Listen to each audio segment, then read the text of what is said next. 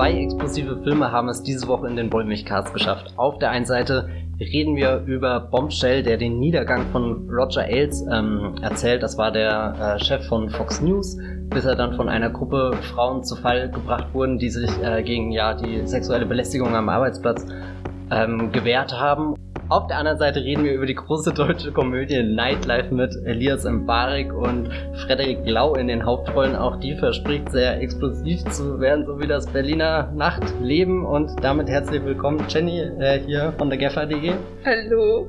Ähm, beim Wollmilchcast der 99. Ausgabe. Das ist spannend. Wir, wir äh, stehen vor einem großen Sprung.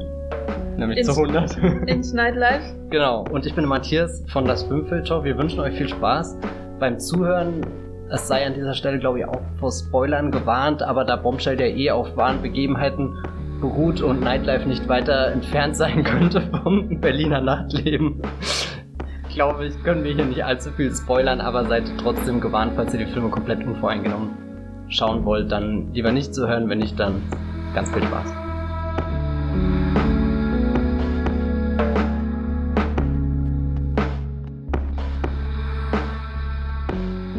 Ja, Bombshell basiert auf wahren Begebenheiten, die vielleicht aber in Deutschland gar nicht so ähm, bekannt sind. In den USA ist ja Fox News ein sehr großer konservativer Sender, den äh, vermutlich mehr Menschen schauen als gut ist. In Deutschland hingegen macht man sich über Fox News dann lustig, wenn es bei den Simpsons mal irgendwie vorkommt, mit der doppelten Ironie, dass äh, Fox auch irgendwie die Simpsons äh, ausstrahlt.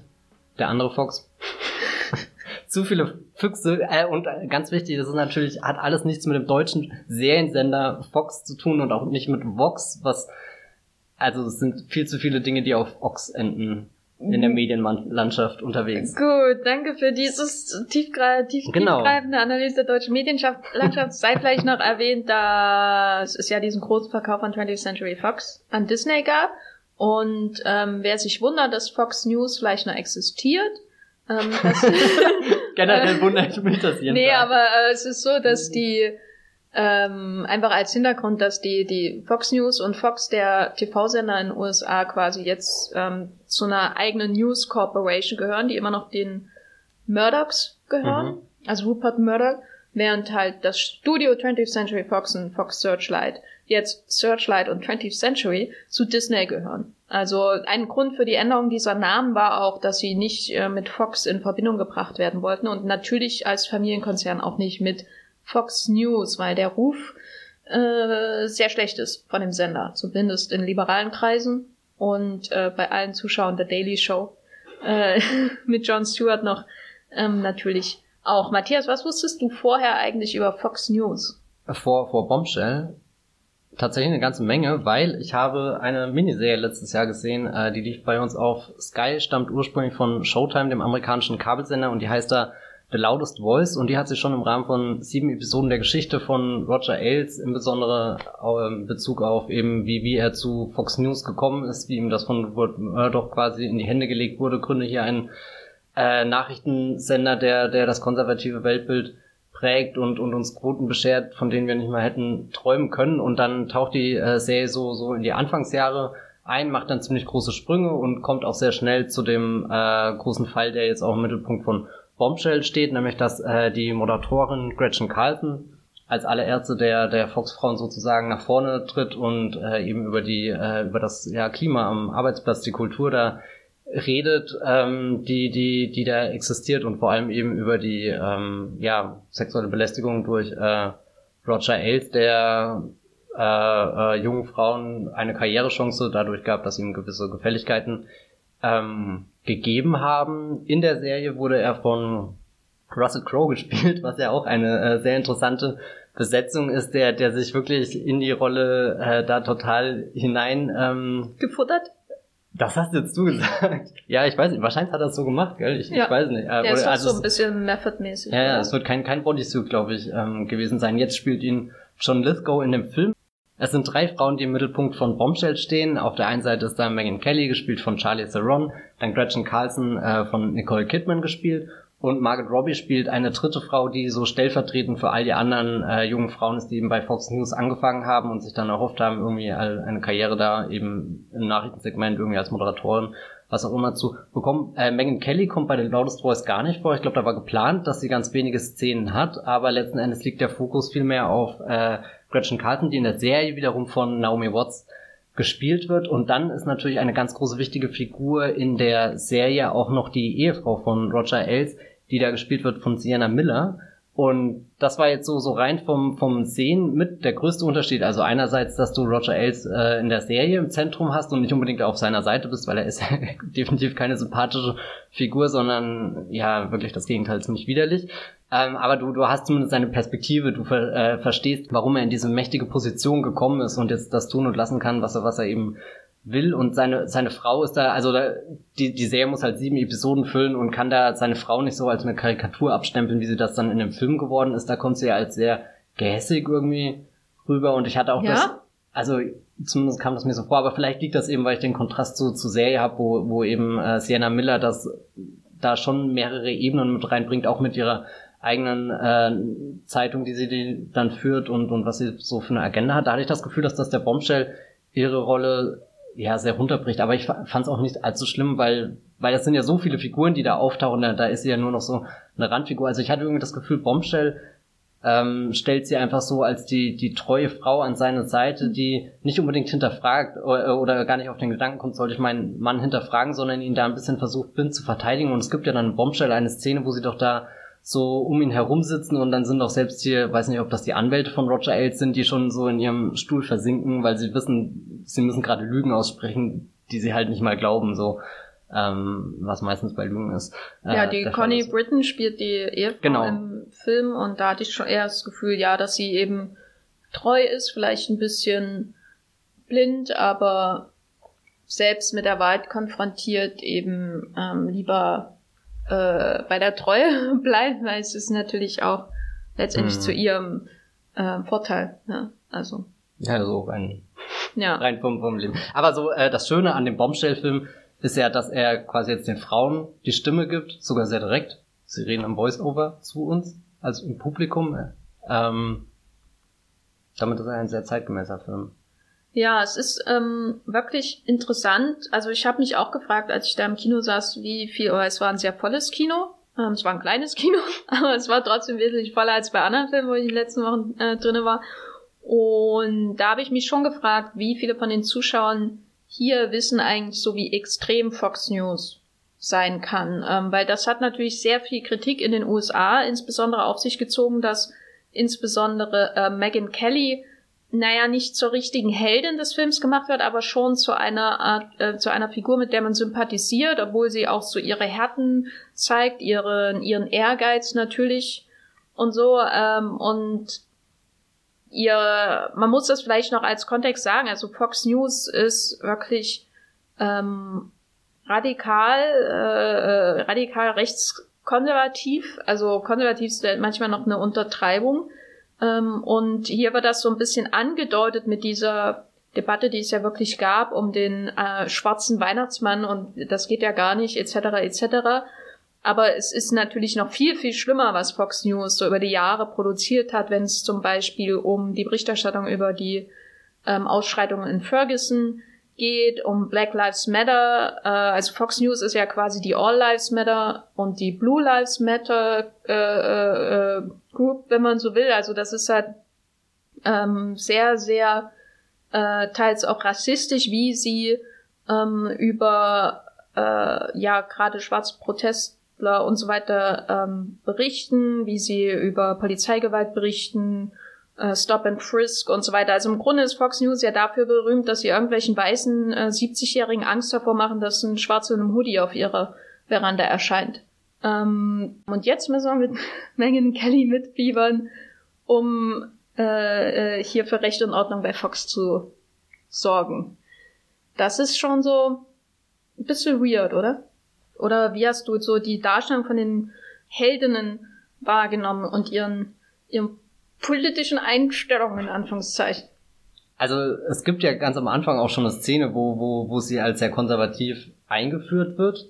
Aber irgendwie habe ich das Gefühl, da erinnert sich der Film auch nicht mehr dran. Es sei denn, er kann so cool diese, diese politischen Verbindungen und Abhängigkeit droppen, wenn mal irgendwie Donald Trump so am Telefon ist und dann hast du irgendwie diese Beziehung zu den Murdochs und er, er führt ja sehr schön ein das Gebäude mit den verschiedenen Stockwerken und da heißt es immer, äh, aus Stock Nummer zwei kam die und die Anweisung, aber ja, keine Ahnung, er wirft da immer mit diesem, diesem, mit dieser politischen Dimension um sich, ohne jemals das anzugucken und zu sagen, was bedeutet das denn jetzt wirklich, wenn, wenn wir hier wirklich eine streitbare, aber sehr interessante Persönlichkeit im Mittelpunkt haben, die ja zumindest der Fokus des Films, ihr Kampf äh, gegen eben die sexuelle Belästigung am Arbeitsplatz, das ist ja definitiv eine gute Sache. Und dann funktioniert es ja auch, dass sie die Heldin der Geschichte irgendwie ist, aber es wäre halt noch besser, wenn sie eine Heldin gewesen wäre, die, die ambivalent ist, eben die, die dieses streitbare mitbringt. Ich musste, als ich äh, gestern oder vorgestern in meinem Blog drüber geschrieben habe, über Bombshell sehr oft an das Social Network denken, was ja nicht die gleiche Geschichte ist, aber nee. zumindest eine ähm, ähnliche Geschichte auch, wo wir äh, irgendwas sehr Zeitgeistiges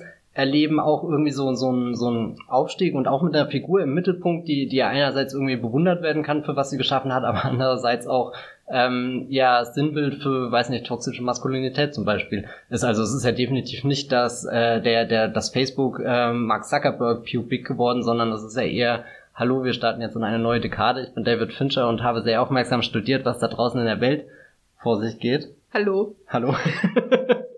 Ich meine, es gibt Redaktionen, die das Social Network sogar zum besten Film der letzten Dekade Was? erklärt Wer wird das denn machen? Ja, genau. Aber das hat er sich halt auch nur verdient, weil, weil er eben beides einfängt. Äh, also so einmal diese, diese Bewegung von, du hast da diesen, diesen Unternehmergeist, diese, diese Entrepreneurs, oder wie spricht man das aus? Oh Gott. Äh, äh, also halt äh, das Internet mit all seinen unbegrenzten Möglichkeiten, die Menschen sind vernetzt, verbunden, vielleicht sogar befreundet, vielleicht finden sie sogar den Be Beziehungsstatus der anderen Leute heraus, aber dann eben auf der anderen Seite auch die, die, die Frage, wer, wer sind die Menschen, die das erschaffen, welche, welche Möglichkeiten hat man damit und wie allein sitzt man am Ende wirklich da und drückt immer nur auf F5 und hofft, dass der Beatles-Song niemals aufhört. Der kommt, Baby You're Rich Man. Und das hätte ich mir gerne von äh, Bombshell gewünscht. Deswegen bin ich auch innerlich irgendwie ein bisschen sehr enttäuscht. Bin mit mega Erwartungen in den Film reingegangen. Woher kamen die denn? Also Was? wirklich. Meine, es war da nichts anhand des Trailers, äh, der, der, der Personalien hinter der Kamera, nichts hat auch nur am entferntesten hingedeutet, dass hier was von gerade einer Fincher-Sorkin Zusammenarbeit kommt. Ja, also jetzt nicht vielleicht die Personalien hinter der Kamera, aber definitiv die Personalien vor der Kamera äh, naja. hätten das ja versprochen und, und ich also glaube... Also ist Charlize Theron wirklich ein Jesse Eisenberg? Hm, kann man mal überlegen, ja. Ja.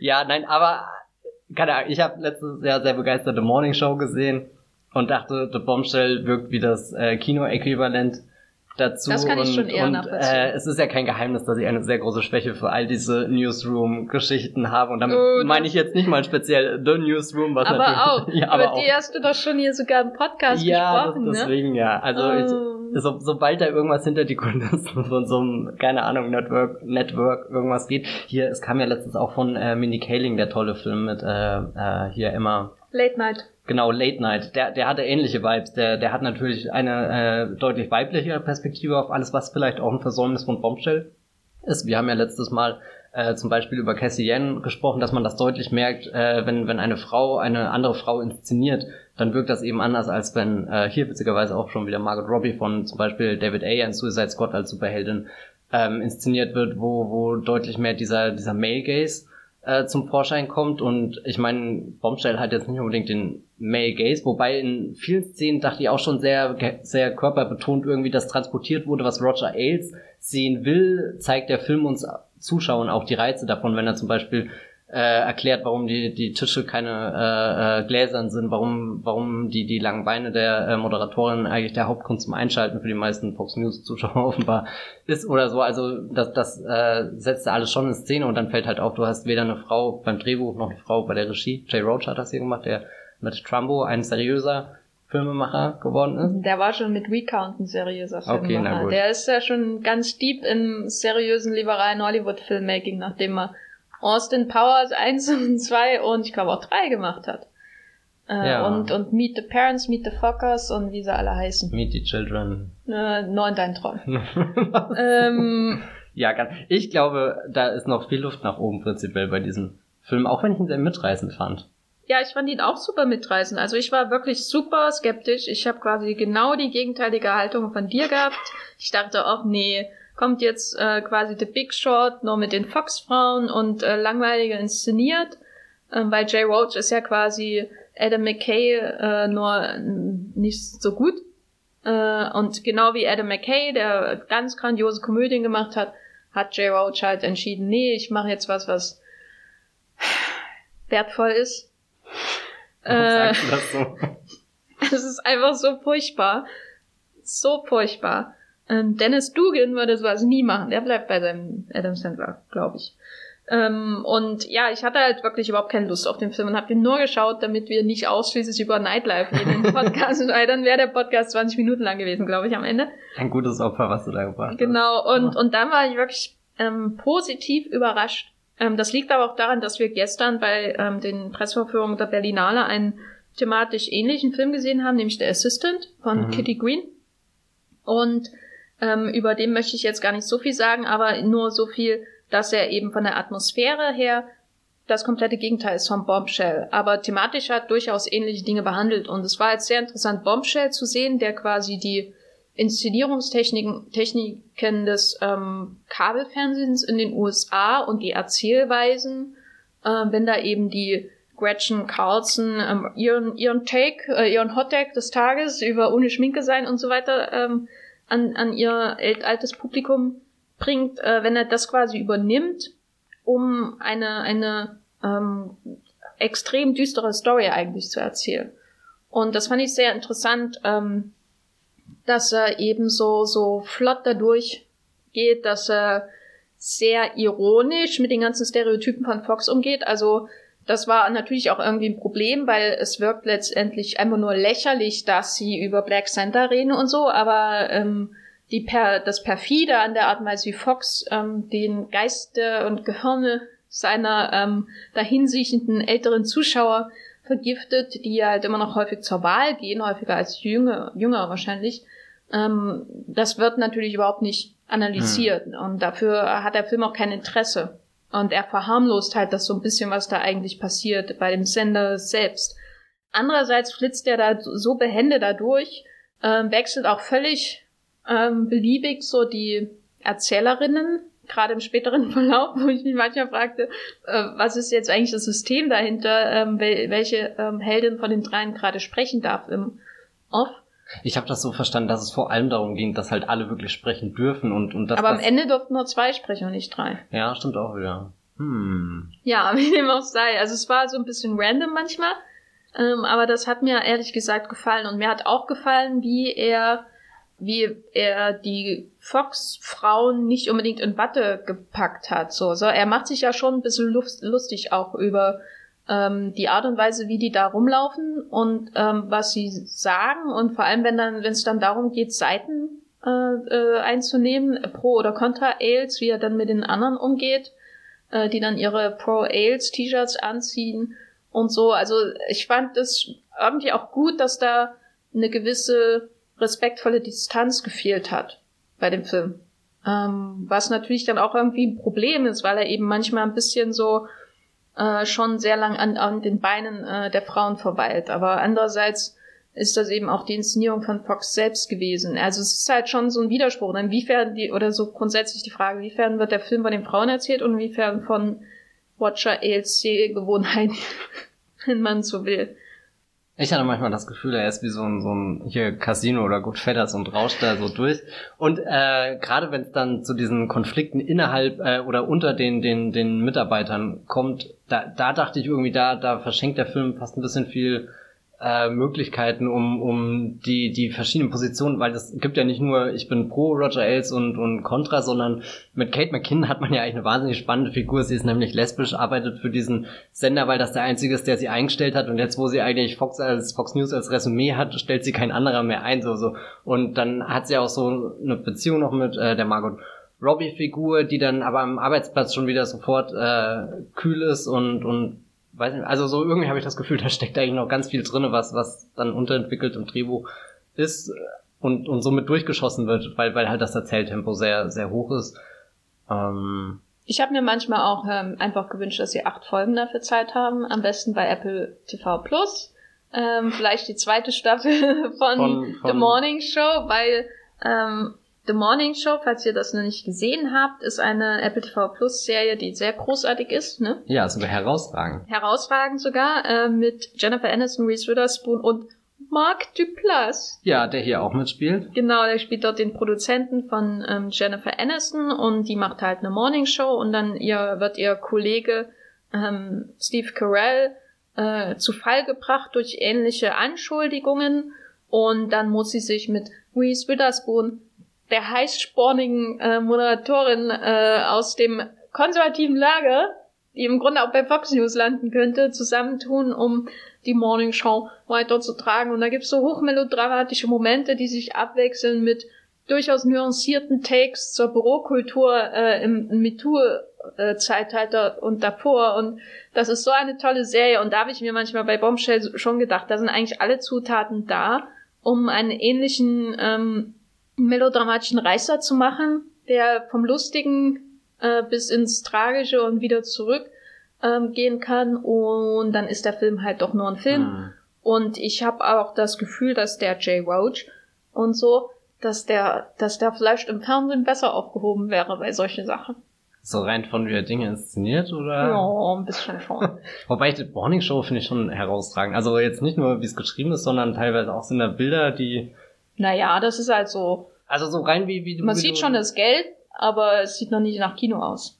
Ja, gut, was auch, ja, ja, aber, aber so, so das Gefühl für, für die, die, die, die, die Räume, durch die sie da gehen, die Büros, wo die liegen, äh, wann komme ich ins Studio, welche Türen muss ich da durchdringen und so, das, das finde ich alles schon sehr toll gemacht in der Morning Show. Ich meine, Bombshell hat ja auch diesen Ansatz, dass er uns am Anfang diesen Tower, habe ich ja schon gesagt, äh, kurz so so umreißt, aber dann hatte ich im Endeffekt trotzdem, ich habe immer erkannt, okay, das ist jetzt Margot Robbies Arbeitsplatz und das ist offenbar ein Studio, aber ich wusste nie, wie hier jetzt so die, die Geografie wirklich ist. Auch hätte mich mehr interessiert, wo ist das genau jetzt in New York? Keine Ahnung, welches Studio ist gegenüber, wo hat äh, Stephen Colbert seine Show und so. äh, Billy Crudup hat zum Beispiel gefehlt. Mhm. Und was ich auch ein bisschen, äh, weil wir gerade über, äh, also ich meine, Billy Crudup fehlt überall, vor allem in seiner äh, äh Morningshow-Rolle. Aber vor allem auch in Watchmen, der Serie. Ah, stimmt, der gute Doktor. Ähm, bei der Morning Show, ich habe viel drüber nachgedacht, was sind denn noch so so so Ansätze, die unterschiedlich sind oder wie weit die Geschichte abgedeckt wird. Und bei Bombshell bin ich irgendwie aus dem Kino raus und hatte ich das Gefühl, so zack, MeToo ist jetzt auch erledigt, wir haben Roger Ailes zu Fall gebracht, wir haben das jetzt im Kino erlebt, jetzt gibt's da nichts mehr, was danach irgendwie noch gemacht werden muss, obwohl ja eigentlich danach die, die größte Arbeit ähm, anfängt. Und das finde ich irgendwie bei der Morning Show so klasse, dass wir zwar mit dem Knall einsetzen und dann sich die Serie in zwei Richtungen bewegt. Einmal über wie geht's danach am Arbeitsplatz weiter, welche Moderatoren bleiben, welche müssen gehen, keine Ahnung, wie, wie ist das Klima, welche Veränderungen gibt's beim Sender. Und dann halt dieser Blick zurück, wie konnte es überhaupt so weit kommen, dass das mit Steve Carells Figur halt, äh, was, was er gemacht hat, passieren konnte. Und, und das finde ich halt irgendwie, da, da ist Bombshell schon sehr weit so rein erzählerisch von weg, wie, wie, wie, wie weit man das eben abdecken kann. Also ich finde, der Film bringt schon wichtige Dinge rüber, gerade was so, so Machtdynamiken angeht und wie das zustande kommt und, und auch diese eine Szene, wo, wo Margaret Robbie dann in das Büro von Roger Ailes gebeten wird und äh, er sagt, zieh bitte deinen Rock hoch und er sagt es nochmal und nochmal und nochmal und du merkst echt, wie, wie unangenehm das ist. Also da, da habe ich auch, äh, bei dir war der Saal ja auch voll, aber da habe ich auch das Publikum gemerkt, wie das irgendwie innerlich gerade gestorben ist, weil die, weil die Szene sehr eindringlich dann inszeniert ist. War das bei dir im Saal auch so, dass immer, wenn die die Trump-Tweets über Megan Kelly vorgelesen haben, im Saal gemacht haben, was nämlich bei mir ständig war. Also jedes Mal ähm, so als und wo ich dachte, das kenne ich doch schon alles. Ja, wa warum seid ihr nicht so lang und viel zu lang bei Twitter, so wie ich? Ihr habt okay. bestimmt ein schöneres Leben. Ja. Das habe ich nicht so Das wollte ich nur anmerken. Das hat den, das hat, das fand ich immer so lustig, als wären das so News, die reinkommen, ne? Von vor drei Jahren. Hm. Äh, und jetzt alle erschrecken. Aber zeigt ja auch einmal mehr, dass das bei uns in Deutschland einfach zwar ja. irgendwie im, im, Großen angekommen ist, also du weißt die wichtigsten Eckpunkte, aber so die Details in der Geschichte, und ich glaube, da ist ja Bombshell eigentlich ein super spannender Film, vielleicht so, so als Einstieg in die Thematik, dass du dich danach inspiriert eben fühlst von der Power, die der Film dir im Kino gibt, die, die Ermächtigung zu nutzen, auf Wikipedia zu gehen und nachzulesen, was Ja, Mensch, du kannst dich selbst ermächtigen mit dem Klick auf deine Wikipedia-App. Ja, ich äh, habe mich, äh, also so, so, das bringt der Film schon rüber, diese, diese Ermächtigung, Pop Hymne irgendwie so, hatte ich das Gefühl, habe ich da gerade gesehen, das hat schon, äh, ja, mitreißen habe ich schon gesagt. Ich muss sagen, ähm, was mich im Vorfeld am meisten interessiert hat oder fasziniert hat, war ähm, das Aussehen von Charlize mhm. Theron in dem Film. Sie spielt ja Megan Kelly, obwohl sie überhaupt nicht äh, aussieht wie Megan Kelly. Ähm, und Nicole Kidman sieht auch nicht aus wie Gretchen Carlson und äh, Margaret Robbie hat es eigentlich am einfachsten, ne? Ähm, muss aussehen wie Margaret Robbie. Aber als ich das dann gesehen habe, fand ich, hat das Aussehen und das Spiel vor allem von Charlize Theron viel von meinen Befürchtungen so beruhigt, weil sie sich nicht unbedingt anbietet als Megan Kelly. Ne? Also man hatte immer mal so bei beiden, also Gretchen Carson und ihr, diese Blicke auf die Töchter und so, dieses Besorgtsein und ähm, die Kameras ähm, sind da beim Ferienhaus und die Paparazzi und so. Also man, es gibt immer so mal Momente, wo sie ähm, in so eine Opferrolle auch ähm, hineinkommen und irgendwie so Empathie auch ähm, gefordert wird für sie. Aber ich fand es sehr faszinierend, wie, wie kalt Charlie Theron äh, Megan Kelly spielt. Ich hatte nie das Gefühl, das ist Megan Kelly so richtig, weil ähm, sie irgendwie überhaupt nicht so aussieht wie sie, trotz dieses genialen Schminkjobs, der da vonstatten gegangen ist und Oscar prämiert wurde auch. Aber hattest du Mitleid mit ihr in dem Film? Hm, ich befürchte, dass die Margot Robbie-Figur, die, die man am menschlichsten greifen kann. Und da, da ist dann Megan Kelly schon so aufgeladen einfach mit. Oder, keine Ahnung, auch für jemanden, der dann eben weiß, äh, was sie eigentlich für einen Hintergrund hat. Also ich war ja die ganze Zeit irgendwie in diesem Konflikt zwischen, ich will auf ihrer Seite sein, aber irgendwie erzählt mir der Film nur die Hälfte der Geschichte. Hm, ja, weiß nicht, ob ich sie besonders kühl fand es gibt ja schon viele Szenen, wo sie mit sich ringt, äh, spreche ich jetzt das Schweigen und das ist ja mit einer der, der interessantesten Punkte irgendwie in dem Film, wo ich auch nicht weiß, ob er den komplett befriedigend irgendwie rüberbringt, aber, aber so, so, the, the struggle is real. ähm, das habe ich jetzt schon abgekauft. Also da, da bin ich schon eher zu, zu, zu einem Menschen unter dem Make-up als zu einem abgeklärten TV-Gesicht gegangen. Aber insgesamt finde ich irgendwie den, den Umgang mit, äh, also es wird ja sowohl am Anfang als auch am Ende irgendwie erwähnt, dass die Schau, also dass die Leute von Schauspielern gespielt werden, was ja sonst, also sonst steht ja immer based on a true story und damit ist schon das ganze Gewicht gebracht. Aber irgendwie muss der Film noch betonen, als hätte er selbst Angst oder als will er provozieren, dass wir das als Dokumentation oder so äh, verwechseln. Eben wenn du sagst, er ist inszeniert wie eine Fox News Show, dass, dass du irgendwie drinnen sitzt und denkst, ja gut, das hat gerade jemand sehr aufmerksam irgendwie zusammengeschnitten aus TV-Auszeichnungen oder so. Und, und dann äh, wird ja im Film selbst auch äh, viel thematisiert, eben wie die Frauen vor der Kamera aussehen und, und dann äh, der Film selbst macht ja auch große Anstrengungen, dass die, die, die Frauen besonders aussehen, eben wie sie geschminkt sind, auch wenn sie jetzt nicht 100% wie die äh, echten Leute dann treffen. Ich weiß auch nicht, wo, wohin ich mit dem Gedankengang will, aber das ist irgendwas, was mich zumindest während dem Schauen dann manchmal ein bisschen zu sehr sogar beschäftigt hat, als dass ich mich dann direkt auf die Geschichte eingelassen habe. Und dann habe ich überlegt, ist das ein Widerspruch von dem Film, dass er das auf der einen Seite innerhalb der Erzählung irgendwie kritisieren will, aber andersrum uns dann den Film ins Oscar-Rennen schickt mit eben, guck mal hier, wir haben mega Make-up. Arbeit geleistet, aber es zielt ja auf verschiedene Dinge ab. Also so, so wie Roger Ailes die Frauen im Fernsehen sehen will, ist er definitiv aus, keine Ahnung, seiner äh, Geilheit motiviert, hier äh, diese Objektifizierung.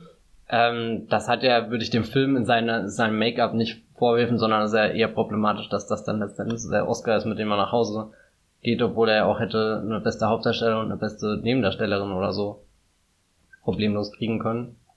Mich hat auf jeden Fall äh, der Herr John Lithgow in oh ja. diesem Film manchmal erinnert an, weil ich ihn letzte Woche erst gesehen habe, den Louis B. Mayer in Judy.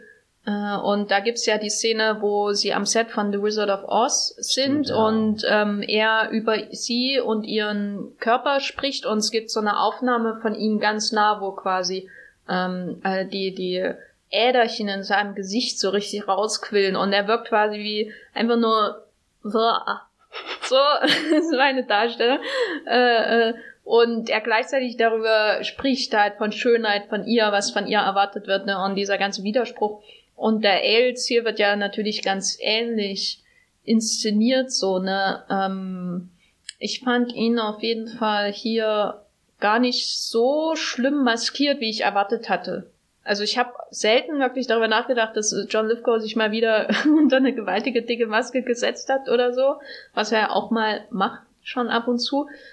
Mhm. Ähm, und hatte aber manchmal schon das Gefühl, dass er mir, also dass er so ein bisschen zu äh, charismatisch irgendwie war. Also da ist das immer das Problem, wenn du so eine Figur hast, so einen Hintermann, ne, der auch nicht unbedingt kameraaffin ist, und dann ähm, gibst du ihnen quasi dieses charismatische Äußere von jemandem wie John Lithgow, ähm, von dem ich immer noch sagen kann, ich habe einmal Roundtable-Interview gemacht mit ihm in Paris, wo er irgendwie eine, wo ihm eine Frage gestellt wurde, er 15 Minuten eine Geschichte aus seinem Leben erzählt und dann war das Roundtable-Interview vorbei. Wo wollte ich damit hin?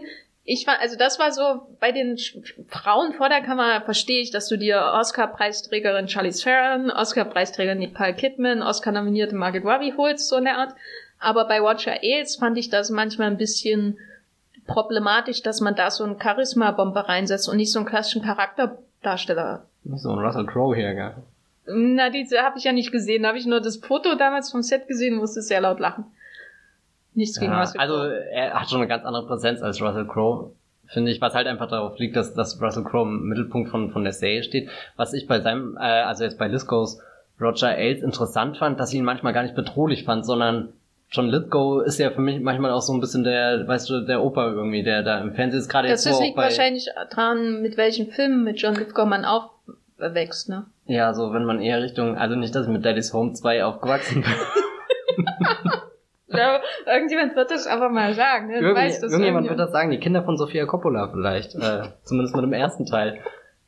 Ähm, Kommst du jetzt auf Sophia ja. Coppola? Daddy's Home ist doch einer ihrer Lieblingsfilme. Wirklich? Wusstest doch, ja, das ist äh, sehr, sehr, ja, soll ich sagen, erstaunlich. Hat die das gesagt, als sie im Criterion, Criterion Closet war und dachte, wo, wo ist Daddy's Home? Daddy's Home? äh, ja, vielleicht. Ich weiß auch nie, ob sie den zweiten gesehen hat, weil eigentlich finde ich den zweiten schon wieder grenzwertig, gerade so, um das Narrativ Mel Gibson anzuschauen. Ist ja irgendwie, er macht Hexorich und wird wieder von der Academy aufgenommen und in Daddy's Home wird dann wieder ins Familienwohnzimmer eingeladen und eigentlich müsste das ein total dreckig verdorbener Film sein, um irgendwie diesem äh, um das zu rechtfertigen, dass er jetzt Mel Gibson ist, aber irgendwie fand ich das einfach Mel Gibson darf eigentlich nur noch rassistische Cops spielen. So ja, genau, und aber dann ist er auf einmal äh, an Weihnachten in deiner Daddy's Home 2 Familienkomödie, wo ein paar witzige Gags drin sind, aber auch vor allem viel Mark Wahlberg. Aber du wolltest über John Lithgow ja, als Oppi reden. Schon wieder das Abschweifen im Wollmilchcast nimmt überhand. nee, genau. Und äh, John Lithgow sitzt dann da drinnen, manchmal auch ein bisschen wehrlos, irgendwie so. Er spielt ja sehr, sehr körperbetont und ist ja da auch dieser schon gebrechliche äh, alte Mann irgendwie, dem, dem seine eigenen Krankheiten vielleicht auch schon früher oder später zum Verhängnis werden. Aber dann diese Szene eben nochmal, wo, wo Margaret Robbie drin ist und der einfach so sagt, äh, wie als wäre das was Normales, so zieh den Rock ein bisschen höher und, und auf einmal schaust du in seine Blicke und, und er, er guckt sie an, ganz bestimmt und, und dann verschwindet da irgendwie all dieses, äh, äh, was man sympathisch in seinem Gesicht finden kann, obwohl er jetzt auch keinen, keinen grimmigen Gesichtsausdruck hat, aber er hat den bestimmten, er besteht da drauf, was er gerade gesagt hat. Er sagt nicht gleich so, oh, Entschuldigung, das ist mir jetzt rausgerutscht oder so, oder, oder tut so, als wäre das jetzt für beide unangenehm, sondern er sagt das wieder und wieder und, und also so, das fand ich schon sehr effektiv, um mit dem John Lithgow-Bild zu brechen, was ich von Also mein John Lithgow-Bild ist ja hm. Raising Kane und natürlich ja. auch die vierte Staffel von Dexter, wo er den Trinity Killer gespielt hat. Insofern, John Lithgow, Opie habe ich noch okay, nie. Ja. Also ich dachte auch immer, dass äh, Winston Churchill sich in The Crown noch als Serienkiller herausstellt, aber ist leider nicht passiert. Da, da habe ich echt einen total anderen John Lithgow, äh, was auch immer. Aber da hat das auf jeden Fall, in der Szene hat das natürlich dann funktioniert, dass man ähm, Serienkiller Lithgow da sitzen hat, der wo man ja in den Augen wirklich spürt, wie lustvoll er sich auch an seiner eigenen Macht über sie aufgalt. Ne? Also er ist ja einerseits ein ähm, komplett ekliger Lustmalch einfach, also so auch so einmal nur abstoßen und andererseits kann er sich aber auch an seiner eigenen Macht so aufgeilen. Mhm. Man spürt das auch bei ihm, wie er da immer mehr so in seine eigenen Triebe hineingeht und wie, wie jede, jedes, äh, jeder Befehl, den er ihr gibt, im Grunde ihn mehr aufgeilt noch vielleicht als das, was er am Ende sieht. Und er hat es ja nicht mal nötig zu schreien oder so oder jetzt irgendwie Befehle rauszuhauen, sondern er sitzt da einfach so halb aufrecht in seinem Stuhl drin und. Aber da ist natürlich dann auch wieder die Frage, ähm, geht's um die Täter oder geht's um die Opfer? Und wer hat die stärkere Präsenz in dieser Szene? Ne? So eine ja. uralte, also so, äh, ja, Äh, das Wobei da ja generell eher so das eindeutige Böse in dem Film ist und dann auch nur in den Szenen zu Wort kommt, hatte ich schon das Gefühl, dass Bombshell insgesamt das mit der weiblichen Perspektive Mhm. ernst meint. Also ich hatte äh, nicht das Gefühl, dass das so, so PR-Sprech ist, um den Film jetzt aktuell relevant zu machen oder so. Wie würdest du denn äh, einen Fazit äh, zu diesem äh, Film äh, komponieren? Komponieren. äh, schaut ihn euch auf alle Fälle an. Wenn ihr noch nichts darüber wisst, ist das bestimmt spannend, da einzutauchen und äh, träumt von dem Film, der es geworden wäre, wenn es The Morning Show The Social Network oder sowas äh, ja geworden Aaron Sorkins Ja, äh, das. Schlimme, ich äh, Es wäre so ganze Zeit furchtbar gewesen, wenn Aaron Sorkins so eine Frauenermächtigungsstory erzählen müsste, wo die die ganze Zeit irgendwie Technik kaputt machen und was weiß ich wieder so mal in The News for Best. Ah, ja. Das ist, warum ist Immer so Aaron eine Sorkin so, so, so ein unfassbar guter Autor, aber hat dann manchmal doch dieses Manchmal, Manko immer, ich weiß nicht. Nee, ich finde ihn ja schon sehr, aber er hat ja auch äh, Steve Jobs geschrieben, ja. ja, mit den starken Frauenfiguren in Steve Jobs, Naja, Kate Winslet schon sehr stark in diesem Film. das kann aufrecht stehen. Also da, da, da äh, wurde hier ein Großwerk von Meister Boyle nicht ganz äh, äh, würdig äh, gewürdigt. Hm, ihr wisst, was ich meine. Meister Boyle hat, glaube ich, dein Sprachzentrum Meister gegrillt. Boyle, ja. So, hört unseren Podcast zu Yesterday, würde ich einfach mal abschließend dazu sagen. Und schaut Bombshell. Ich fand ihn ähm, extrem unterhaltsam, aber es lohnt sich, wenn man sich vorher nochmal die ganzen Gesichter von diesen Fox News Leuten anschaut, weil das war für mich einfach auch ein riesen Spaß, muss ich ehrlich gesagt sagen, weil das Casting schon sehr, sehr gut ist. Also es werden ja nicht alle mit Masken zugekleistert, sondern manchmal sind es nur so Augenpartien oder der Mundwinkel oder natürlich auch der Bart von Geraldo Riviera, äh, die einem dann ähm, erkennen lassen, um wen es sich dann jetzt von diesem ganzen Fox-Kader jetzt genau handelt. Und da war ich manchmal sehr stolz auf mich, wie sehr ich die, wie sehr ich die News von Fox News kenne, dank Twitter und Jon Stewart.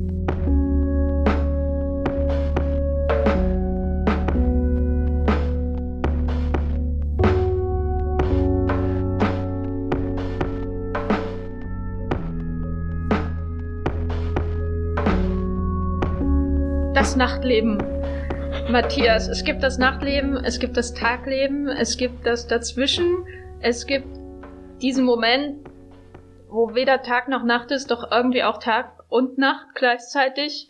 Und der große deutsche Auteur Simon Verhoeven hat darüber jetzt einen Film gemacht, der überraschenderweise sehr eindeutig positioniert ist mit dem Titel Nightlife, aber doch auch sehr oft in dem Tagesbereich spielt, wo weder Tag noch Nacht, doch irgendwie auch Tag und Nacht hervorherrschen. Was hast du daraus mitgenommen? Was ist deine Definition von Nachtleben versus Tagleben? Äh, ähm, äh, meine imaginäre Zigarette am Mund halten. Äh, Es ist sehr schwer bei so viel Unentschlossenheit zwischen Tag und Nachtleben, das sich genau festzulegen. Ich meine, der gute Herr Verhöfen tut das nicht. Warum sollte ich das dann tun? ähm, ich war überrascht, dass sehr viele Menschen offenbar das Wort Nachtleben in ihrem alltäglichen Sprachgebrauch einfach drinne haben, obwohl denn der Film dann schon in Deutschland den englischen Titel trägt, wird, äh, sagen die Figuren selber sehr oft, das stützt mich ins Nachtleben.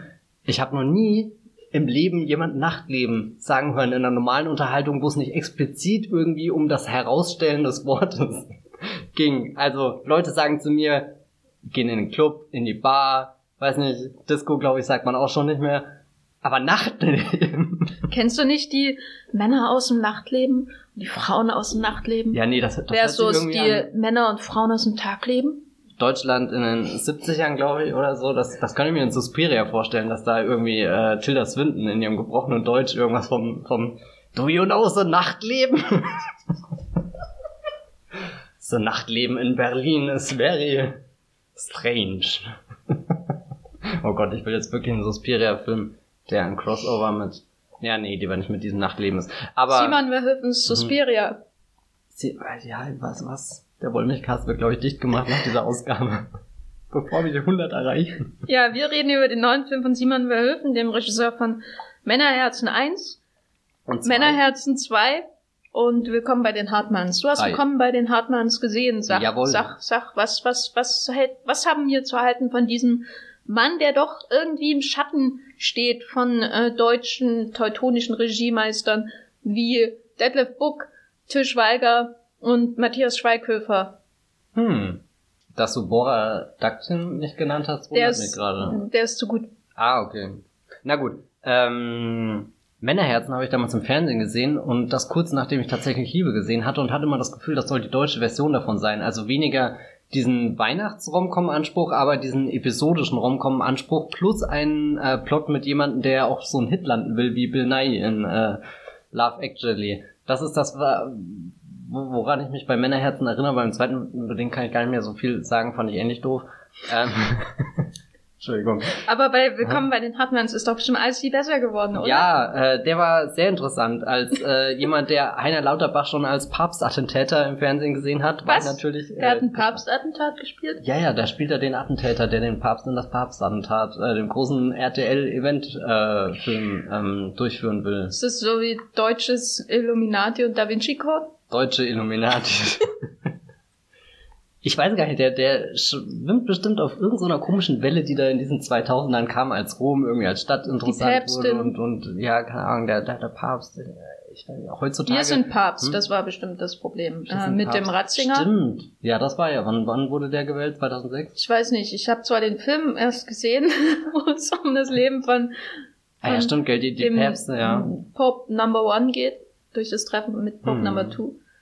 Ähm, ja, So. aber ich wollte fragen, wie, äh, Willkommen bei den Hartmanns war ja jetzt schon ein sau erfolgreicher Film. Ja, das ist echt bemerkenswert. Ähm, und dir hat er nicht gefallen, oder? Nee, ich fand den eher unglücklich. Noch nicht so total daneben wie jetzt meinetwegen die Mission Claude-Filme, wo es ja auch um diesen äh, Aspekt äh, Integration aus der bürgerlichen Perspektive und wir sitzen dann alle im äh, York-York-Publikum und machen uns darüber lustig an einem Sonntagnachmittag. Ja, nee, willkommen bei den Hartmanns hat sich mit nix einen Gefallen getan. Irgendwie sollte da nicht auch eine Fortsetzung kommen, aber es gibt ein Theaterstück, glaube ich, auf alle Fälle. Oder basiert Ja, das ich einem glaub, Theaterstück? Äh, ich weiß nur, dass in dem Wikipedia-Eintrag, den es gibt, von Simon Verhoeven, da stand was mit Mhm. Theaterstück. Ähm, Zumindest hat- weiter habe ich auch nicht gelesen. äh, kann ich noch nicht nachvollziehen, warum Simon Verhoeven ein Auteur der, der deutschen Komödie irgendwie sein soll. Das würde ich dann schon anderen eher zuschreiben, auch wenn ich es am liebsten gar keinem zuschreiben würde. Weil Aber ich finde, der Bora Davdetin ist schon sowas wie ein Autor, weil der hat ja, egal ob er nur Türkisch für Anfänger als Serie, als Kinofilm oder ähm, You Goethe macht, hat man schon das Gefühl, das ist, da ist irgendwie eine Handschrift da. Während bei Simon Verhoeven, und damit sind wir dann auch bei Nightlife, Ja. seinem neuesten Film, äh, habe ich manchmal das Gefühl, das ist so Baustein Kino, ähm, ähm, Shutterstock-Kino, wenn man so will. Shutterstock-Kino, ja. Genau. Also in seinem neuen Film Nightlife ähm, hat er Frederik Lau, Star aus äh, Victoria, äh, von Sebastian Schipper, der ebenfalls im Nachtleben spielt, äh, und äh, Elias Mbarek äh, zusammen als Milo und Renzo. Es sind auch so zwei völlig Münchner Namen, oder? Also ich Mhm. habe sowieso die, die, die Theorie, dass es ein Münchner äh, Blick auf Berlin Film ist. Irgendwie ist alles so münchig in dem Film. Naja, äh, und äh, ich will damit jetzt keinen Zuhörer entfremden, aber er kommt mir manchmal übelst münchnerisch vor, dieser Film. Naja, und die sind bei zwei Barkeeper und die reden sehr viel darüber, dass sie aus dem Nachtleben raus wollen, um, weil nämlich am Tag kannst du Kinder in den Kindergarten schicken und in der Nacht absäufst sich nur und das One-Night-Stand, so wie ich das verstanden habe. Und dann treffen, äh, trifft der Milo, gespielt von Elias Mbarek, auch noch die Sunny, was auch so ein übelst Münchner Name ist, äh, gespielt von Palina, wie wird sie eigentlich ausgesprochen? Ich glaube Roschinski, oder? Roginski, genau, aus, sie ist immer bei, Joko und Klaas mit dabei. gut, ich habe keinen Fernseher, also ich habe einen Fernseher, aber nicht mit Anschluss. Und äh, sie spielt Sunny und äh, der Milo verliebt sich in die Sunny äh, am äh, Ufer vom. Landwehrkanal. So. Äh, genau. Und dann kommen aber noch ein paar Gangster ins Spiel, weil Mr. Renzo, gespielt von Frederik Lau, ähm, äh, hier in der, der, ähm, die Ghetto-Version von Victoria, äh, ähm, quasi, äh, äh, halt irgendwie Koks von A nach B ähm, liefern musste, um an Geld zu kommen. Äh, aber dann wurde ihm in Anführungszeichen das Auto geklaut. Und ähm, ja, dann gibt's eine wilde, nach einer Stunde oder so gehen dann der Plot los und dann gibt's eine wilde Jagd durch die Nacht, durch das Nachtleben, könnte man sagen. Aber wir wissen, dass jede Nacht auch einen Tag hat am Ende. Nicht wahr? Äh, zum Beispiel Victoria. Genau. Und ähm, das Interessante ist ja jetzt, dass er anfängt wie so eine Rom-Com. Also man hat wieder die ähm, gut gestellten äh, Leute in ihren äh, schönen Altbauwohnungen, die man oft in ähm, deutschen Kinofilmen hat, die sich irgendwie auf einer Wiese treffen und verlieben und so. Und dann äh, sehr hübsche Menschen natürlich auch. Und dann geht das über in ein ganz anderes Genre. Ne? Und äh, was mich verwundert hat, war, dass es halt wirklich übelst lange dauert, bis das in das andere mm. Genre geht. Dafür, dass der Film Nachtleben heißt, übersetzt für unsere alle äh, nicht englischsprachigen Zuschauer hier beim Podcast, die vielen Zuschauer hier im Raum. Ähm, wie hast du das denn wahrgenommen, diesen Wechsel der Genres? Ich mochte den nicht so sehr, weil ich hatte mich am Anfang eigentlich auch eher auf diese, keine Ahnung, Nachtleben Romcom eingestellt. War da auch schon fast wieder äh, kurz vor dem Gedanken zu überlegen, ist das das deutsche How to be Single, um diesen Film mal wieder... Äh Den ich neulich gesehen habe und wann ist der schlecht? Oh, ouch, der Wollmilchcast geht nach dieser Folge auseinander. Es ist offiziell. Also How to be Single ist eine der besten Romcoms, die es in den letzten zehn Jahren im Kino zu sehen gab. Und davon ist auf alle Fälle Nightlife ganz weit entfernt, weil mich das dann alles sehr aufgeregt hat, dass dann noch so was Künstliches reingequetscht werden muss, wie wir können gar nicht jetzt einfach mal irgendwie eine deutsche Beziehungskomödie oder sowas drehen, wo wir versuchen ein bisschen hier aus dieser äh, Partyszene rauszuholen. Eigentlich ist das ja sehr schön, weil die beiden als Barkeeper eingeführt werden, hier Frederik Lau und Elias im Baring, und dann hättest du ja Möglichkeit, ihre Arbeit, den Club, wo sie, keine Ahnung, ihre Cocktails mixen, was da so alles passiert und, und selbst im, im Rahmen von, von einem Club hast du ja zumindest die Möglichkeit, deine kriminellen Dinge mit reinzubringen, wenn du das unbedingt haben willst. Aber doch nicht bitte so eine aufgesetzte Gangster-Clan-Geschichte, wo dann zwei Parteien, die, die so blöd designt sind, also so irgendwie auf der einen Seite sind ja da die, die Münchner äh, österreichischen Kriminellen und auf der anderen Seite, glaube russische Russen. Wurzeln waren da irgendwo und im Spieleland, nee, Ja, also das, da bin ich innerlich gestorben, wie die aufgetreten sind, wie die geredet haben, wie da irgendein Drehbuchautor denkt, oh, das ist jetzt clever, da, da machen wir das Klischee und, und hier machen wir genau das Gegenteil und das ist dann, weiß nicht, ich glaube, sehr subtil soll das sein. Also, nee, da, da hatte ich sehr schnell, habe ich mich nur noch durchgequält, weil auch alles nur noch so ein Ablauf ist von, von Dingen, die ich jetzt schon zigmal in so diesem ganzen deutschen Filmen gesehen habe, die halt Matthias Schweighöfer und äh, Til Schweiger und so machen neulich Aber bei Matthias Schweighöfer wurde da schon mal ein Finger abgeschnitten? Das weiß ich nicht, aber ich habe neulich zum Beispiel diesen Hotdog gesehen, wo die beiden auch wieder die Hauptrolle spielen. Der ist auf Netflix und der versucht auch so ein bisschen äh, aus, äh, fängt auch an wie eine typische, naja, äh, Schweiger-Family in Berlin. Und, und dann kriegst du Genre-Elementen mit Polizei und Kriminellen und Schusswaffen ja? rein. Ja, ja, da, da, muss da, den auch mal da, schauen. Da bin hier äh, Geiseln genommen und alles. Das ist, huh. Ist das wie Schutzengel mit Lachern oder was? Ja, keine Ahnung, was Schutzengel war. Das war der große Genrefilmversuch von Herr Schweiger. Ja, also irgendwie war ich da dann sehr enttäuscht, dass es halt doch nur so eine weitere deutsche Komödie, whatever, war, obwohl der ja im Büro hier ganz groß angeteased wurde. als ein richtig guter Film. Grüße. Hallo? Hallo. Also, es tut mir leid. Also mir hat der Teil, den du gerade ganz furchtbar fandest, hervorragend gefallen. mein Problem war, dass eine Stunde dauert, bis er kommt. ähm, und ich hatte auch das Gefühl, dass die Palina Roginski und der Elias Barek, dass die durchaus Chemie haben. Und ich hätte mir auch eine Romcom mit den beiden angeschaut, obwohl ähm, er manchmal ein bisschen hilflos wirkte angesichts der humorlosen Drehbuchzeilen, äh, die er vorzulesen hatte. Und sie, ähm, ne, sie hat sich eigentlich ganz gut geschlagen, so als die, die eigentlich nichts hm. zu tun hat in dem Film, sondern das einfach nur komisch, da ist. Dass, sie, dass es so lange gedauert hat, bis dieser Film in dieser Konstellation irgendwie kommt, weil du hast zwei Megastars, die da zusammengehören und welche von den Aha. dreien sind jetzt die zwei Megastars? Na, Palina Roschinski so. und, und, und äh, Elias Mbarek. Ich meine, eine Liebesgeschichte zwischen den anderen beiden wäre auch cool gewesen. Was ich auch lange Zeit dachte, Ich hätte gerne eine Liebesgeschichte zwischen Elias Mbarek und Friedrich Lau gesehen. Ja, mancher. Das wäre wirklich ja. mal, aber naja, so weit trauen sich die Deutschen da noch nicht. Ähm, ja, also mir hat halt der, dieser Teil ähm, durchaus sehr gut gefallen, äh, mit, äh, wo, wo man das Gefühl hat, da hat jemand mal Pineapple Express gesehen hm. und äh, die vielen R-Rated-Komödien Post-Hangover und gesagt, das können wir in Deutschland auch. So, ähm, natürlich ist das alles wesentlich harmloser als alles, was in diesen anderen Filmen passiert. Also es wird halt ein Finger abgeschnitten und ich muss sagen, äh, ich bin halt auch leicht zum zum äh, zu unterhalten. Ne? Also wenn da ein Spieleabend ist, ne, was konzeptuell bin ich da ganz bei Frederik Laune, der da gestirbt mit seinem Elfen, äh, nee nicht Elfen, äh, was hat er da?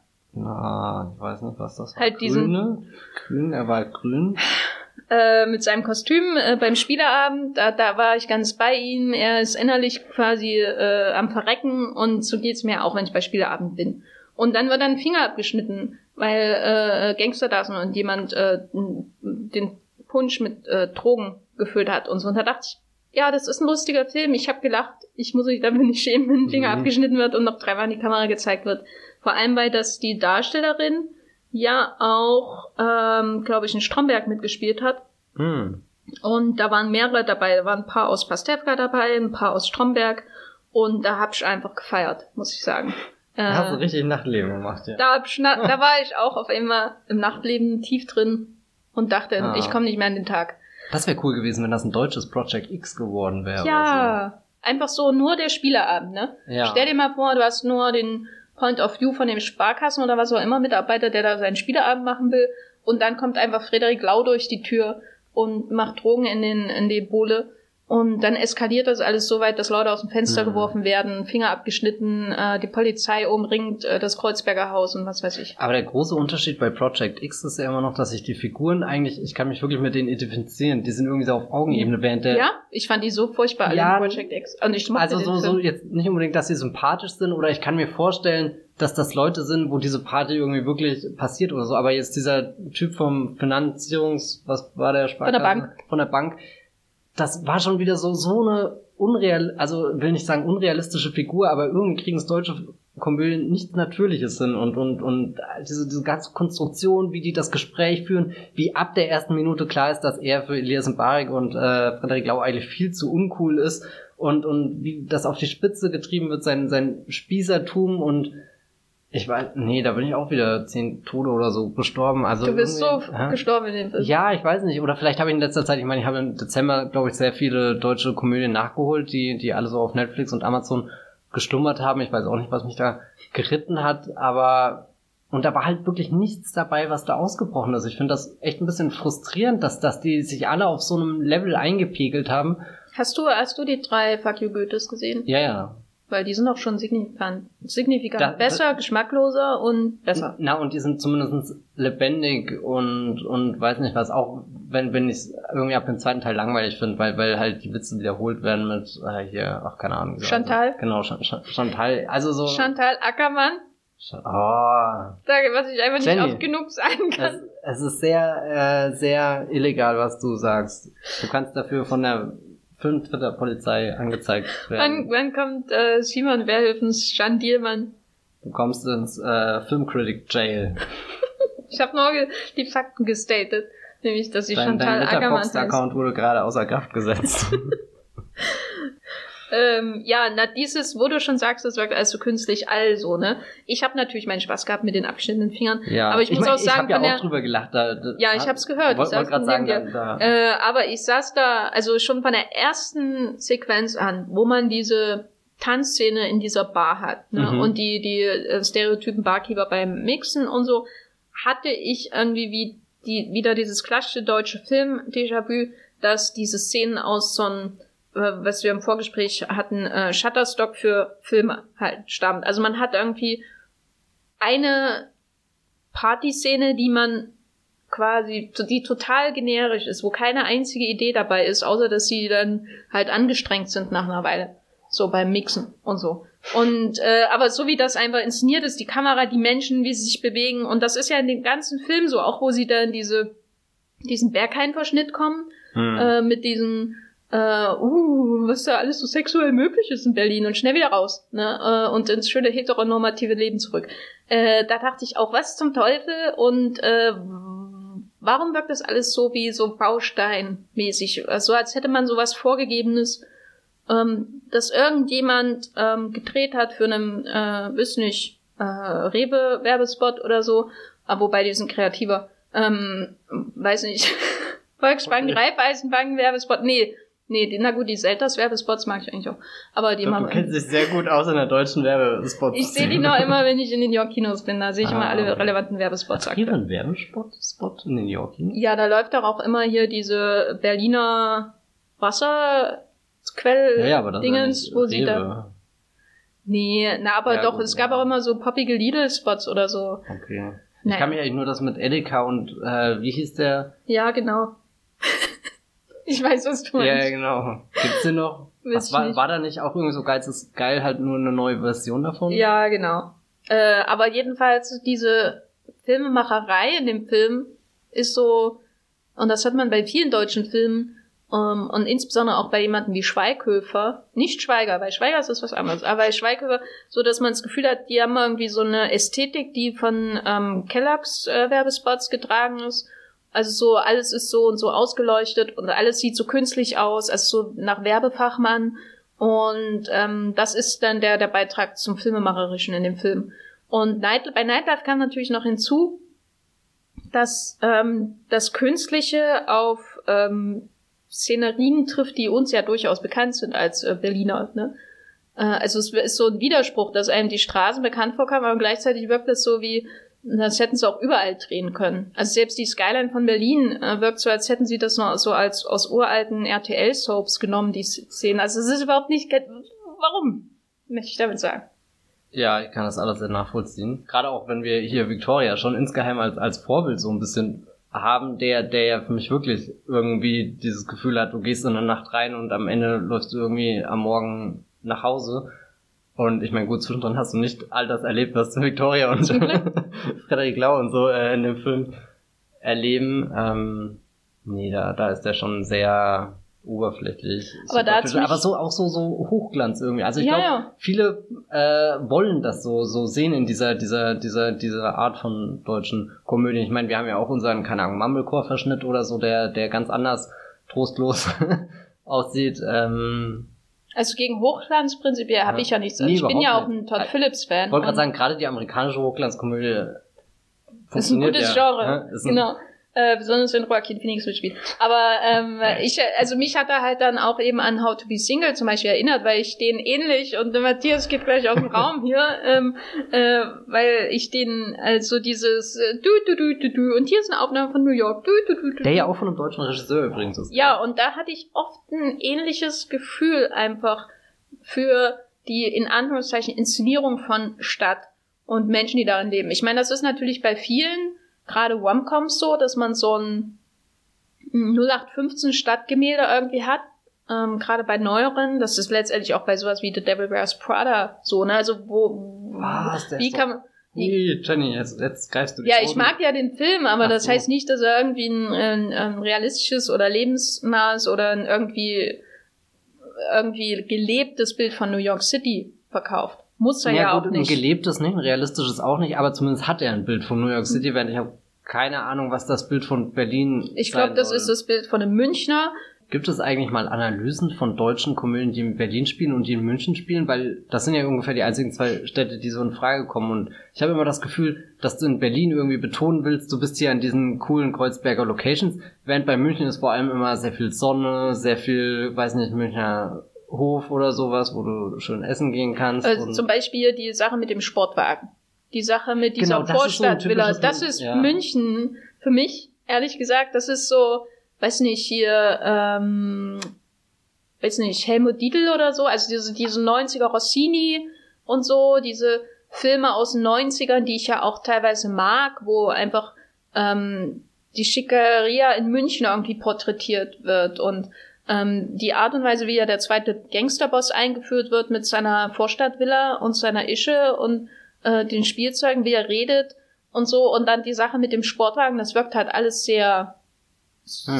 süddeutsch und fand ich interessant, weil auf der anderen Seite hatte man natürlich auch sowas wie Hamburg, äh, absolute Giganten, äh, äh, Kicker, äh, Gangster und so weiter. Also da gibt's ja viele Alternativen. Äh, gibt's auch viele Darstellungsarten im deutschen Kino. Ne? Es ist eben ja nicht nur ähm, die diese Kelloggs-Inszenierung. Und mit äh, dem großen deutschen Netflix-Film Easy und Ossi kommt jetzt Heidelberg und Mannheim als äh, hier sehr konträr in Szene gesetzte Städte Ja, und äh, Volker Schlöndorff hat auch äh, ein paar Szenen von Die Stille nach dem Schuss in meiner Heimatstadt Gera gedreht, wollte ich noch Ah mal ja, sagen. ja, nämlich, der, da gibt's nämlich ähm, so Plattenbauszenen und naja. Das ist bei Jena, gell? Ja, Gera ist bei Jena, Matthias.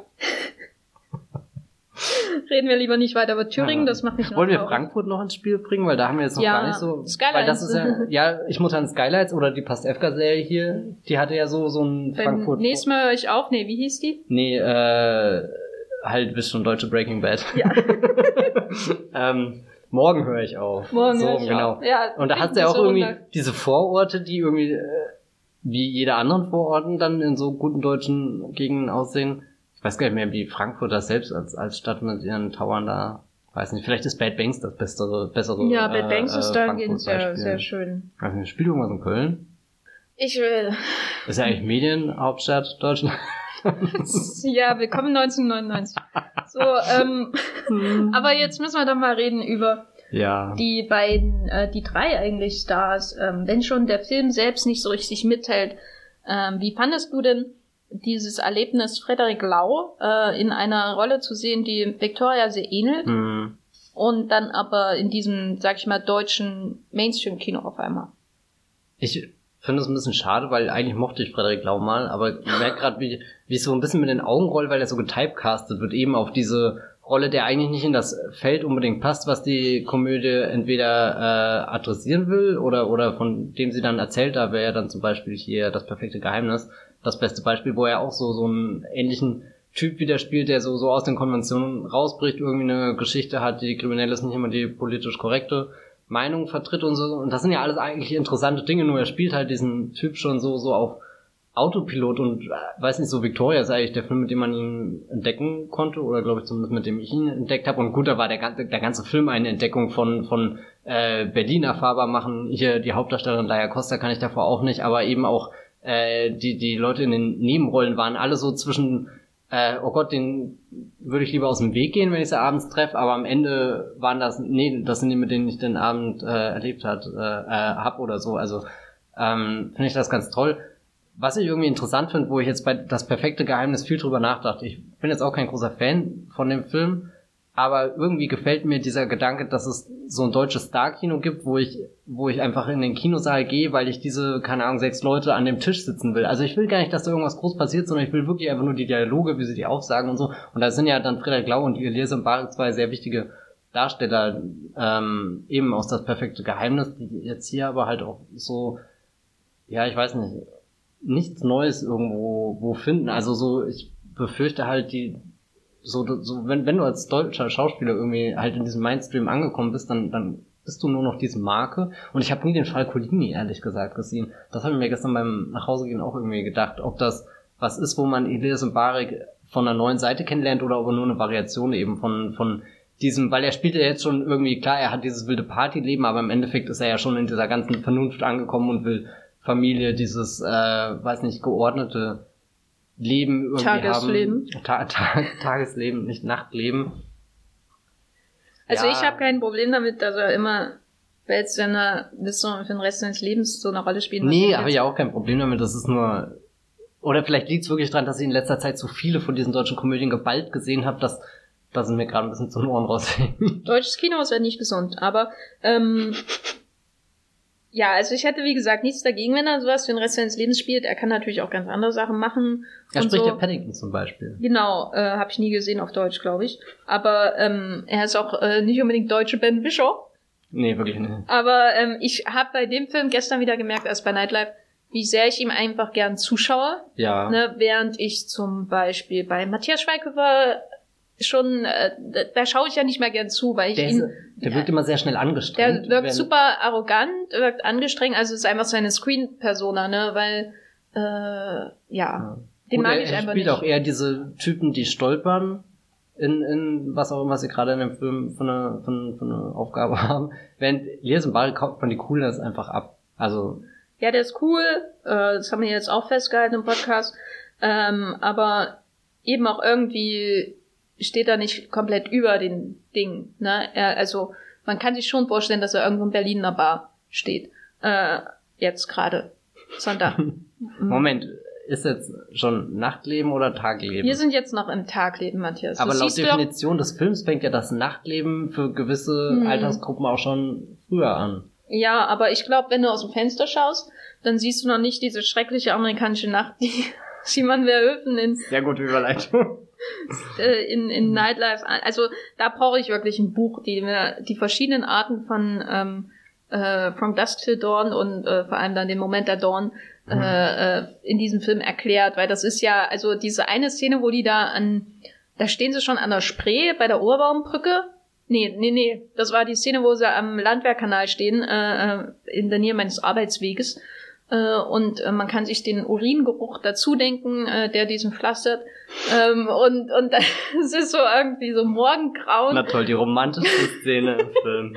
Ich musste immer an diesen Dreck und die Spritzen denken, an denen man da immer vorbeiläuft. Ähm, aber die, das ist so Morgengrauen, das aber so halb amerikanische Nacht hat, also so ein ganz leichter bläulicher Schimmer, aber nicht so richtig hardcore amerikanische Nacht. Also amerikanische Nacht ist ja einfach, wenn man einen Tag eine Nachtszene dreht und da bestimmte filmische Mittel einsetzt, damit es dunkel wirkt, mhm. ähm, weil es eben sehr schwer ist, einfach mit den Lichtverhältnissen im Dunkeln zu drehen. So. Wenn man schlau ist, macht man so wie Terence Malick und dreht sowieso alles nur unter Golden Hour. Äh, aber es kann natürlich nicht jeder machen. Das sieht so schlimm aus, weil es gibt immer so einen Shot-Reverse-Shot zwischen äh, der äh, Palina und dem Elias. Und in jeder, nach jedem Schnitt sind die Lichtverhältnisse anders. Und manchmal merkt man, dass die übelste Zenitsonne in die Augen von Palina hineinscheint, aber es ist immer noch Morgengrauen und sieht so hässlich aus.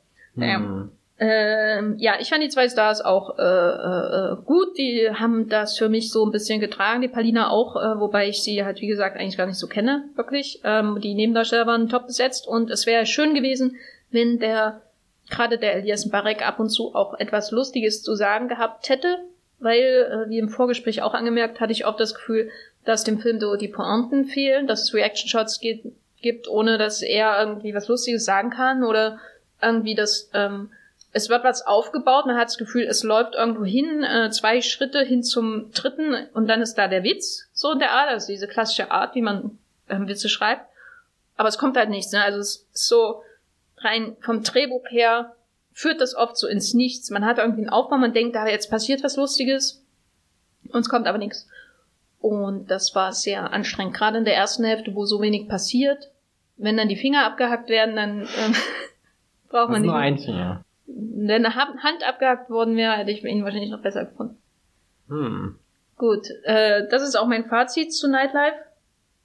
Ähm, der für mich irgendwie so, auch mit dieser dämlichen Bachelors-Parodie, über die du, glaube ich, noch was sagen möchtest, ähm, so dass ah, ja, stimmt, gell? das Deutsche im Nightlife ähm, doch sehr gut zusammengefasst hat, nämlich wie verkrampft und ähm, wie gesagt, gerade die Berghain-Szene, wie verkrampft das oft wirkt und das dann wirkt, als äh, gehen sie da irgendwie mit äh, Plastik, äh, äh mit Gummihandschuhen da durch und Desinfektionsmittel und so wirkt dann auch der Film, den ich insgesamt durchaus unterhaltsam fand, wo ich mich auch wieder gefragt habe, wo ist deutsche David Gordon Green und was diesen R-Rated-Komödien wenigstens mal ein bisschen Moment, Anstrich von heißt Film. Heißt das, dass Simon Verhoeven als nächstes Halloween, deutsche Halloween macht? Der macht, ist Unfriend nicht sein deutscher Halloween? Ah, oh mein Gott, den habe ich natürlich nicht gesehen, aber ist sehr wahrscheinlich, gell? Ja. Unfriend, Unfriended ist aber nochmal was anderes, gell? Unfriended ist gut. Timur Beckmann, Beckmann ist Produzent, ja. ja. ja. Genau. Ähm, du möchtest aber noch was zu dem Bachelor-Kram sagen, weil ich glaube, du hast ja tiefe intellektuelle Theorien über die Bachelor-Parodie. Ich weiß ja gesagt gar nicht mehr, was mein Take im Vorgespräch war. Wir, Dass die sowas aus dem Fernsehen lustig, sich drüber ah, ja, genau. lustig machen? Stimmt, weil das war eine interessante Szene, weil Palina Roschinski sehr eindeutig sagt, dass sie das, äh, diese sexistische Scheiße nicht unter Vertrag nehmen will. Sie arbeitet nämlich bei äh, irgendwas, was sehr nach Universal Music oder so aussieht. Also, ey, ich hätte auch gerne übrigens den Film gesehen, der in den Redaktionsräumen von Universal Music äh, sich abspielt und dann hast du hier dieses äh, Hin und Her mit wer, wer bekommt einen Plattenvertrag und wer nicht und Du kannst doch einfach mal in der Arbeitspause über die Oberbaumbrücke gehen und zur Universal Music reingehen in der Mittagspause. Ja, ja, aber da habe ich ja nicht mein Morningshow-Drama dann. Oder hoffentlich nicht. ich hoffe, da läuft das anders äh, ab.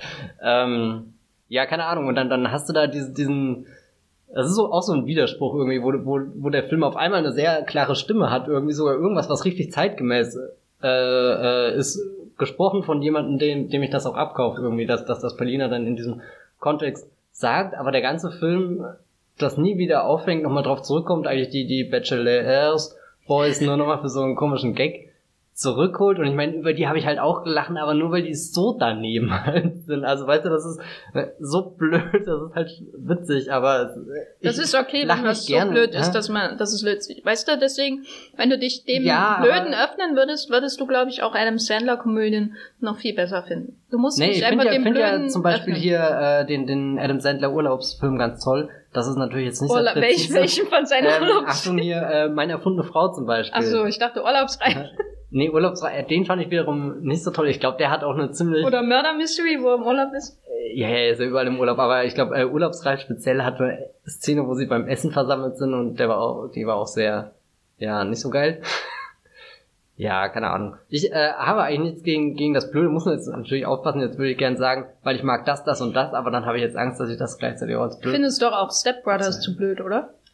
Nee, da bin ich auch nicht eingestiegen, ehrlich gesagt. Ja, ne, das ist schon. Aber, aber ich finde schon noch irgendeine äh, Komödie, die, die jetzt hier sich als blöd kategorisiert und äh, Du musst mal die deutsche Synchro von Waterboy mit Adam Sandler Stimmt, anschauen. da haben wir gestern auch drüber geredet. Ja.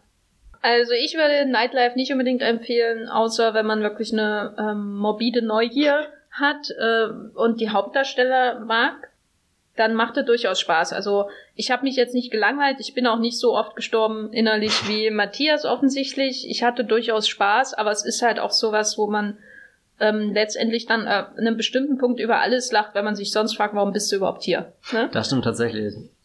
Und äh, der Spielerabend, das war wirklich, da war so ein Körnchen von einer richtig guten Komödie für mich in diesem Film. Und wenn man das ähm, diesen Spieleabendsamen gegossen hätte und da eine Spieleabendblume und ein Spieleabend-Kinofilm draus geworden wäre, mit mehreren abgeschnittenen Gliedmaßen, dann hätte mir der Film signifikant besser gefallen. Ähm, aber diese Sequenz äh, macht ihn durchaus sehenswürdig für Menschen, die sich an der Dummheit laben hm. können, so wie ich. Ja, Matthias, du würdest sie nicht äh, empfehlen, außer nicht. wenn man innerlich sterben möchte, oder? Nee, nicht mal dann, da gibt's schönere Dinge. Ich muss aber auch sagen, ich weiß gar nicht, ich gucke mir die ja eh alle immer wieder an und hoffe, dass endlich mal derjenige dabei ist, der mich catcht, eines Besseren belehrt. Damit ich nicht hier so eine langweilige Meinung habe. Ja, schau lieber nochmal Step Brothers, würde ich sagen. Ja.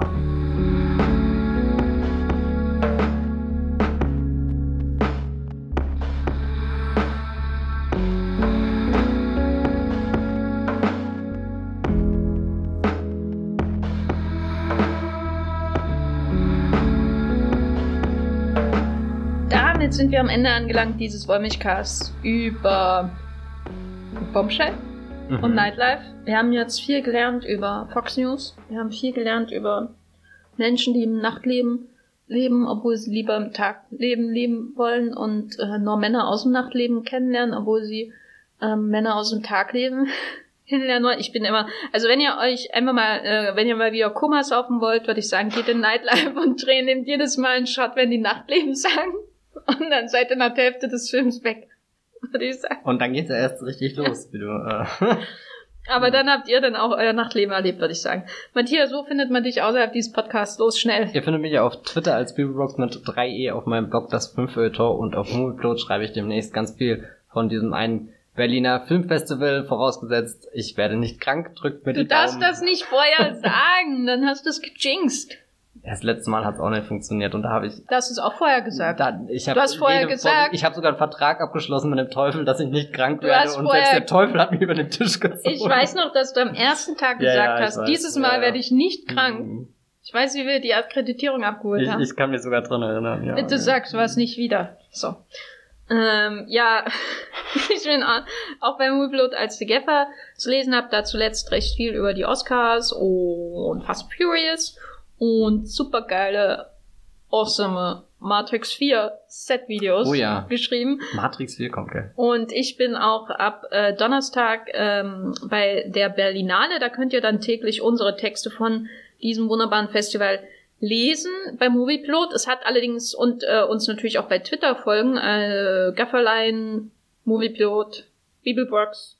Mhm. Mit wie viel E? Drei. Gut. Äh, und äh, das hat aber natürlich auch die Folge, dass es nächsten Montag keinen neuen Wollmilchcast geben wird. Genau. Ähm, wann dann der nächste kommt, bin ich mir ehrlich gesagt nicht so sicher, weil ich ja keine Versprechungen machen möchte angesichts des Berliner Winters der und meiner äh, unserer Verfassung äh, während der Berlinale. Wer weiß, aber wir werden natürlich noch weitere Podcasts produzieren und einer dann sicherlich auch über das Festival, ähm, damit wir darüber sprechen können, wie Undine äh, von Christian Petzold wird, wie Dau wird. Äh, der das, das sind die ersten zwei Filme, die. Also ich meine Undine klar, aber okay, Dau, ja. Und äh, andere Filme. Neuhong Sang-Su. Unser Podcast wird dann auch wortlos. Zu der Zeit. Ja. Gut, ähm, ja, dann freut euch schon mal darauf, einen wortlosen Podcast über die Berlinale unter mhm. neuer Führung. Wir sind gespannt und wir hören uns beim nächsten Mal. Bis, Ciao. Äh, bis dann. Tschüss.